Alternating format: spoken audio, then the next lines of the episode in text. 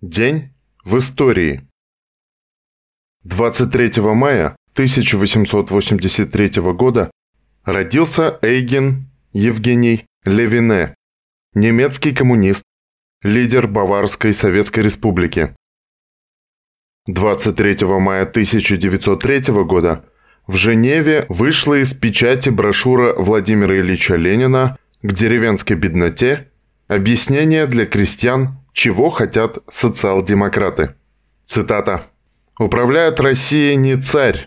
Это только говорить можно о самодержавии одного человека. Управляет Россией кучка самых богатых и знатных чиновников. Царь узнает только то, что угодно бывает этой кучке сообщить ему.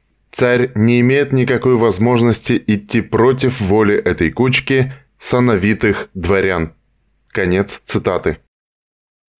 В этот же день 1918 года Ленин, как председатель СНК, объявил строгий выговор управляющему делами СНК Бонч-Бруевичу, повысившему его зарплату с 500 рублей до 800, что Ленин счел необоснованным. В этот же день 1920 года началась эвакуация войск НРА ДВР под командованием анархиста Якова Трепицына из Николаевска на Амуре. Действия Трепицына, резня японского населения Николаевска на Амуре после боев с японским гарнизоном в марте, ставшие поводом для оккупации Северного Сахалина, а также убийства заключенных тюрьмы, включая коммунистов при эвакуации города, привели к его аресту, суду и расстрелу 9 июля в селе Керби, ныне имени Полины Осипенко, Хабаровский край. 23 мая 1920 года в тот же день в Красноярске был расстрелян СССР, выборный атаман Енисейского казачьего войска в 1917 году и организатор антисоветского мятежа в начале 1918 года Харунжий Александр Александрович Сотников. В этот же день действовавшая в голландской Ост-Индии, ныне Индонезии, Индийская социал-демократическая партия была преобразована в Индийскую коммунистическую ассоциацию. В этот же день 2020 года опубликованы тезисы Центрального комитета РКПБ «Польский фронт и наши задачи», явившиеся боевой программой мобилизации сил и средств советской страны на борьбу с буржуазно-помещичьей Польшей. 23 мая 1921 года родилась Анна Афанасьевна Морозова, советская партизанка, разведчица, руководительница подпольной советско-польской чехословацкой организации, герой Советского Союза, посмертно. В начале Великой Отечественной войны 20-летняя Анна Морозова окончила курсы радистов, после чего, как боец разведгруппы, была заброшена на территорию Польши. Она выполняла задания Объединенного советско-польского партизанского отряда. В бою 31 декабря 1944 года Анна была тяжело ранена и, чтобы не попасть в плен к фашистам, подорвала себя гранатой. Рядом с могилой героини навечно установлена скульптура лебедя, как символ фронтовой доблести разведчицы, работавшей в тылу восточно-прусской группировки немецко-фашистских войск под оперативным псевдонимом «Лебедь». Вечная память.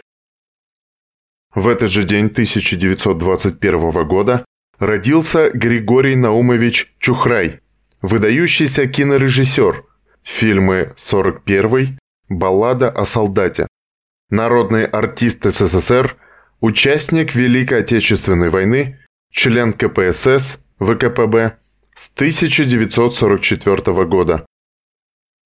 23 мая 1924 года в Москве открылся 13-й съезд РКПБ 23-31 мая. Это был первый съезд партии после смерти Владимира Ильича Ленина. Он прошел под знаком сплочения и роста партийных рядов – куда вливались тысячи рабочих от станка по ленинскому призыву.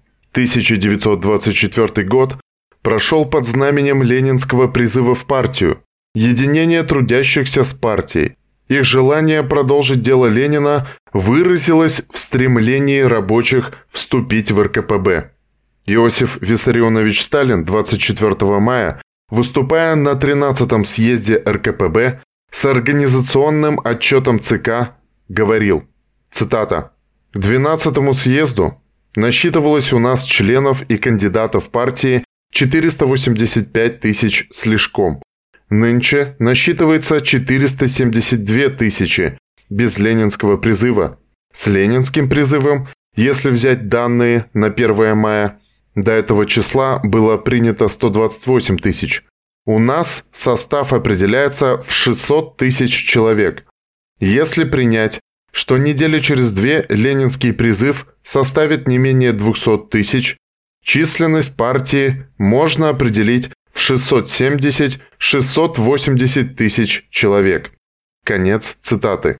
Динамика ленинского призыва была такой силой, что затрудняло текущий учет членов партии, поэтому Сталин использует оценочные показатели численности партии. По уточненным данным, в результате ленинского призыва численность членов партии и кандидатов составила 735 тысяч 881 человек.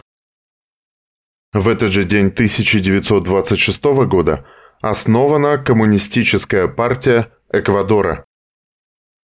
1930. Орден Ленина номер один. Первое награждение Орденом Ленина было произведено по постановлению Президиума ЦИК от 23 мая 1930 года. Согласно постановлению, Орденом Ленина номер один награждена газета «Комсомольская правда» за активное содействие в усилении темпов социалистического строительства, за организацию социалистического соревнования молодежных коллективов в годы первой пятилетки и одновременно к пятилетию выхода первого номера газеты.